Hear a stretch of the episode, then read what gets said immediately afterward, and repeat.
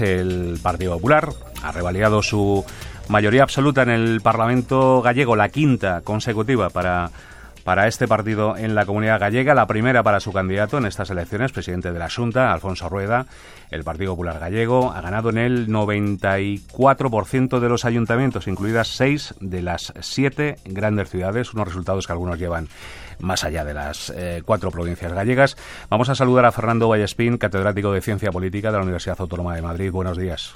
Hola, ¿qué tal? Buenos días. Bueno, como casi siempre eh, hacemos, o casi siempre no, como siempre hacemos, las lecturas eh, nacionales eh, con cada comicio autonómico que se celebra en nuestro país. Para el Partido Popular, Está claro, escuchábamos en el boletín de noticias a la presidenta madrileña Isabel Díaz Ayuso. Eh, para el Partido Socialista, de entrada, ¿no? Insisten en que, en que no ha influido la amnistía, que si fuera así no se habría producido el trasvase de votos del BNG. ¿Cuál es su opinión? Bueno, vamos a ver. Em, yo creo que, que que no siempre podemos hacer una lectura correcta desde la perspectiva nacional cuando hablamos de elecciones autonómicas, ¿no? O sea, es inevitable hacerlo, pero pero yo, vamos a ver, el, triunfo del, del, Partido Popular en Galicia y también el triunfo relativo, porque realmente ha subido, ha subido eh, eh, cinco escaños del BNG, me parece que tienen una lectura eh, una lectura que hay que contextualizar en lo que es la política gallega, fundamentalmente, ¿no? Primero porque son los dos partidos de, digamos que tienen mayor implantación, son partidos, eh, aunque el Partido Popular es un partido estatalista, es un partido que en, en Galicia tiene un discurso muy local, ¿no? Muy, muy autonomista, con lo cual no se ve como un partido, digamos, eh, que representa unas siglas que vienen de fuera, ¿no? Eh, entonces a mí me parece que, eso hace que el Partido Popular eh, o el resultado del Partido Popular en Galicia eh, pueda tener una lectura perfectamente interior, por explicarme, ¿no? O sea que es un tipo de lectura que se ajusta perfectamente a un poco a lo que venía siendo el Partido Popular hasta ahora dentro de ese territorio, ¿no? En el BNG ocurre un poco lo mismo. En cambio, en el caso del PSOE sí es donde yo veo más problemas eh, eh, y que sí donde la lectura digamos nacional sí puede tener sí puede tener bastante sentido no primero porque quien porque digamos que el protagonismo allí en, durante la campaña eh, fue fue Sánchez o el, discurso de Sánchez eh, porque estuvo además así bastante presencia Zapatero. Es decir que ahí hubo una presencia del PSOE estatal ¿eh? Y luego también porque es un partido que bueno que puede estar muy asentado en algunos ayuntamientos todos sabemos lo que lo que pasa en Vigo en todas las autonómicas aunque gana el candidato siempre por mayoría absoluta pero que realmente el Partido Socialista en Galicia no tiene el arraigo de los otros partidos de los que estábamos hablando no y, por tanto yo creo que la lectura que tiene que sacar también el Partido Socialista sería la siguiente. Vamos a ver em, eh, si realmente eh, depende del voto del BNG para su política de Estado, eh, ¿qué diferencia hay entre votar al BNG o votar al Partido Socialista? Porque en último término se les ve como parte de un mismo bloque y por tanto pues bueno la tendencia sería bueno en, en política nacional pues igual podemos votar al Partido Socialista pero para política digamos local en mm. este caso autonómica no votaríamos al PNK mm. y eso es malo para el PSOE no primero porque porque ha sido una vuelta de tuerca más en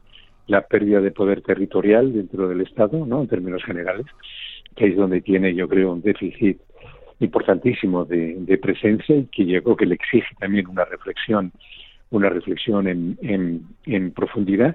Y luego porque bueno pues tiene que empezar a enhebrar un discurso de un discurso de estado em, que se separe de eh, esa vinculación que hace ya pues un sector muy importante de la población no de que bueno el Partido Socialista en el fondo la visión que tiene del estado depende de sus pactos con los partidos nacionalistas barra independentistas, ¿no? O sea que, mm, uno no acaba de no acaba de entender por qué el Partido Socialista no tiene un discurso propio a ese respecto.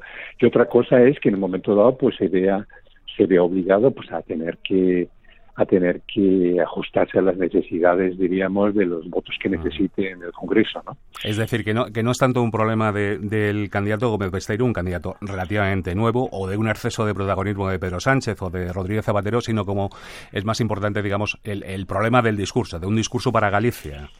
Yo creo que sí, un discurso para Galicia y luego, bueno, pues también eh, yo subrayo mucho el, el, digamos, el arraigo, ¿no? De, de las siglas dentro de un territorio. Eh, eh, recordemos que el Partido Socialista también quedó tercero en las elecciones anteriores, o sea que no ha enmendado un déficit, de, digamos, de presencia, de presencia en el territorio y que también esos cambios de cambios de candidatos, ¿no? Que yo creo que en las tres últimas elecciones ha habido tres candidatos distintos. Eh, eso no es bueno, no es bueno para para las siglas generales del PSOE. O sea que tiene ahí esa doble lectura. Primero, déficit en, lo que se refiere a, a buscar tener una voz eh, clara dentro de dentro del territorio gallego y luego pues déficit digamos de un discurso más amplio no de, de bueno lo que ha sido siempre el discurso federalista del PSOE por ejemplo no haber acentuado una determinada visión del Estado que no coincide con la del PP pero que tampoco es la visión de los digamos de partidos como Esquerra o como Bildu PNV o en este caso BNG. Em, la lectura nacional, eh, digamos, más clara eh, sería entonces la del Partido Popular en clave interna, como comentaba usted, profesor, porque sirve para rearmar al, al Partido Popular ideológicamente, para rearmar Mm. o, reafirmar, digamos, el liderazgo de Núñez Fijó después de desconcertar a, muchos que no terminaban de entender eh, que contemplara o que hubiera contemplado un indulto condicionado a, a Puigdemont, ¿no? Esa es la, lectura en clave interna para el Partido Popular. No, yo estoy convencido. Vamos, si, si el Partido Popular en Galicia no hubiera tenido el arraigo que, que tiene, pues seguramente hubiera hubiera perdido hubiera perdido mucho voto, ¿no?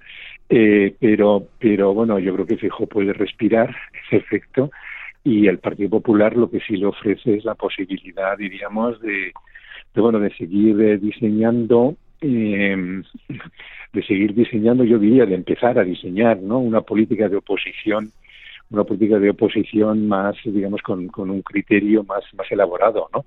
O sea, que no pueden estar permanentemente permanentemente pensando eh, eh, hasta dónde llega el grado de dureza o de radicalidad en la oposición, que tienen que pensar también en, ver cómo resolver ¿no? esa dependencia que tienen potencialmente de, de, de Vox.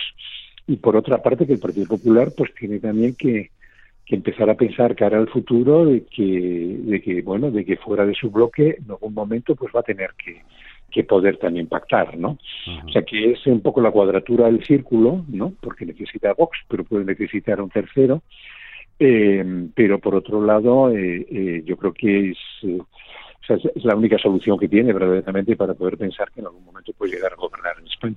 Muy bien, bueno, elecciones en Galicia, jornada para el análisis, sobre todo para, para la izquierda, tras una nueva mayoría absoluta del Partido Popular, la quinta, después de confirmarse al BNG como la única como la única alternativa. Fernando eh, Vallaspín, catedrático de Ciencia Política de la Universidad Autónoma de Madrid, gracias por habernos atendido. Y buenas Gracias a ustedes. Adiós, buenos días.